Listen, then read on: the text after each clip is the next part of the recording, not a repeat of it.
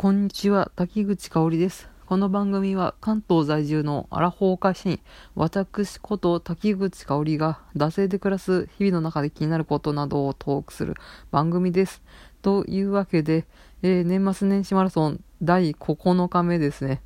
かなり遠くまで来ましたね。あもう声がね、ガラガラなのは、うん、これ別にラジオトークやってたからではなく、単に多分酒焼けです。ということで、えー9日目ですね。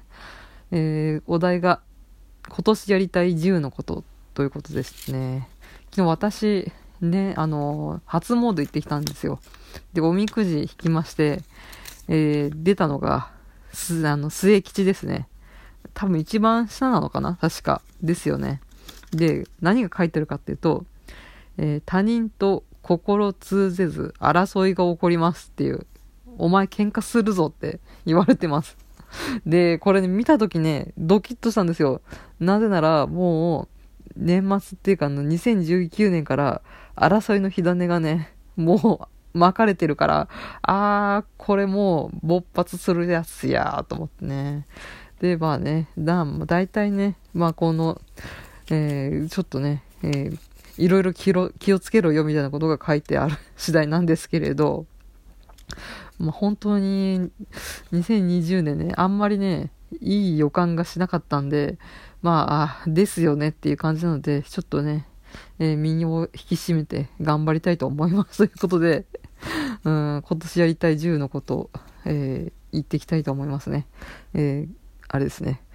死ぬまでにやりたい10のこと的な感じで。まあ、そんなにね、あんまないんですけれど、えーとりあえず一応絞り出しました。えーあんまりね、あの、仕事的なこととか、プライベートのなんか生々しすぎるやつとかは、ここで言ってもね、多分つまんないと思いますんで、うん、なんか、貯金をいくらいくらまで貯めないと何々が支払えないとかそういうの聞きたくないと思うんで、それはね、うん、やめときます。ということでちょっとですね、えーまあ、ポップな、うん、目標をいきたいと思います。はい。えー1、新宿ゴールデン街に行く。これはね、あの、前回やったんで飛ばしますね。はい。2、えー自分が呼びたい人をゲストに呼ぶということで、これは音声配信の方ですね。まあ私、ポッドキャスト版とラジオトーク版の方ね、あの、惰性クロニクルやってるんですけど、まあそこで、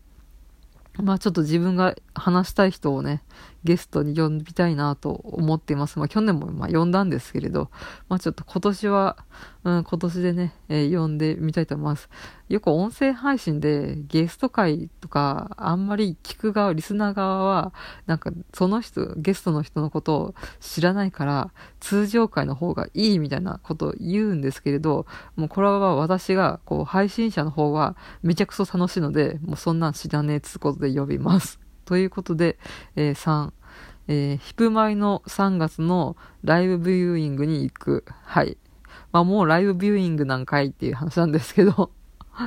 まあね、あの、ライブ、あの、ヒプノシスマイクっていう、まあね、イケメン声優がラップする、うん、なんかそういったね、えー催し物だと思ってください、ヒプマイ。うん。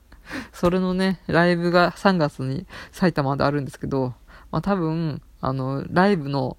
その会場に行けるチケットはどうせ取れないと思うんで、えーライブビューイングで見たいと思います。はい。えー4、えーマラソン15キロから、えー20キロらへんを完走できるようにするっていう、まあ、ここら辺もね、えー私、10キロはね、完走したことがあるんで、それ以上距離を伸ばしたいなということで、あげました。はい。5、えーエヴァの映画が2020年6月27日に公開するので、まあ、できれば元相方と見た感想を 収録できればいいなっていうのがあります。はい。出ましたね。エヴァの最終章になるんですか？うん。まあ、私がね、ガチで中学校2年生の時から始まった、えー新世紀エヴァンゲリオンの映画がね、うん、まあ、えー9番もありつつで、新エヴァの方ですね。まあ、2020年6月に終わるんかいなっていうね、うん、思いますけど、まあこれはね、楽しみでもあり、怖くもあるよね。うん、ちょうど年末に、あ、年末でしたっけ？年末でしたっけ？あの、庵野秀明がガイナックスのね、ごたごたの顛末みたいなのを、声明を発表しましてですね、まあ島本和彦のね、存在がより一層ね、うん、輝きを増したみたいなのがありましたけど、うん。まあそんなわけで、えー、今年はエヴァンゲリオンイヤーにも、まあオリンピックイヤーですけど、エヴァンゲリオンイヤーにもなりそうかなということで、エヴァンの映画に行くということですね。はい。6番目、えー、大阪ディビジョン聖地巡礼をするということで、え、ー、と、この大阪ディビジョンというのは、このヒプノシスマイクっていうそのイケメンが声優を、イケメン声優がグループを組んでラップをするっていう、うん、そういうね、えー、まあなん、なんていうの、コンテンツの中に、まあ、大阪ディビジョンっていうね、グループがあって、えー、そこの人たちが、まあ、大阪って言ってるぐらいなんで、大阪出身なんですよね。で、えー、まあ、この人たちがゆかりがあるね、うん、地域というか、こう、場所だったりっていうのに、まあ、ちょっとですね、えー、行ってみたいなというのがあります。本当道頓堀のね、あそこの看板のところとかも私何回も行ってるのにね、っていうね、去年もね、大阪行ったのにね、っていう もうちょっとね、ハマるのがね、あ、でも違うな。大阪ディビジョンね、出たのね、2019年の秋なんでね、どっちしろ間に合わないので、まあね、それはそれでね、えー、こうね、ヒプマイのために行きたいと思います。うん。あの、ヌルデササラの、なんかこう、常連というかお気に入りというかモデルになった、な、あの、ソフトクリーム、えっと、メロンソーダか。メロンソーダ屋もね、本当にあるらしいっていう噂を聞きましてですね。まあ、これぜひとも行ってみたいということで、えそれをあげました。はい。えー、7、えー、十二国旗の魔性の子、白銀の丘黒の月を再読するっていうのをあげました。はい。まあ、去年ね、あのー、まあ、たまみさんと一緒に12国旗会取るっていうんで、まあ、結構なね、数、読破したんですけど、あ、これ1個抜けてました。あの、あれですね、えー、迷宮の騎士も読みます。この大気のあたりを全部すっ飛ばして割と読んでたんですよ。のでちょっとね、えー、大気のあたりを全部読み直したいなと思います。うん。ほんとね、全然噛み砕けないですよ。なんかこう納得してない部分っていうか、こう好きすぎてこじらせてるみたいな ところがあって、うん、これね、2回目、多分ね、白銀の丘読んだらね、変わるのかな？どうなんでしょうね。うん、かなりね、いろいろ思うところがあってね、手放しでね、よかった、感動した、みたいなね、完結しておめでとう、みたいな感じにならなかったんですよ。結構ね、スンってしちゃってですね、え、これはなんだ、こじらせすぎてゆえのなんかそういうやつか？みたいな。うん、またね、再読するとね、変わるかもしれない。ちょっと、まあこれはね、2020の課題かなと思います。はい。うん、あのね、別に、ね、嫌だったとかそういうことではないんですよ。本当になんかこう、うん、消化不良みたいな感じですね。ということで、はい、8、えー、鬼滅の刃を読む。はい。今ね、超大人気ですよね。うん。これね、なんで興味があったかっていうと、えっ、ー、と、幼稚園の息子がいる昔のオタ友が今まで育児に追われて全然そういうオタク活動みたいなのをしてなかったんですけど、鬼滅の刃にすっ転んで、あの、ネットっていうかこのオタク界隈に戻ってきたっていうのがあって このね、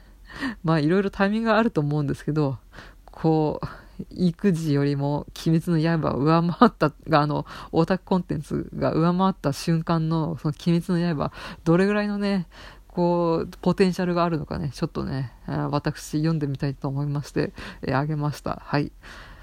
その次、9、歌舞伎の舞台を見に行く。20ね、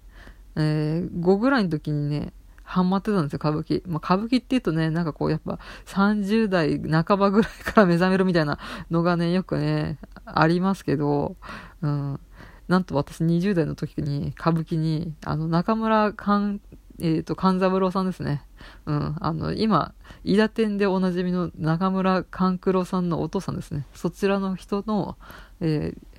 お父さんの方にハマってましてですね。で、まあ、時は流れですね。まあ、またちょっとですね、見てみようかなと、まあ、伊達も見ましたしね、と思いましてあげました。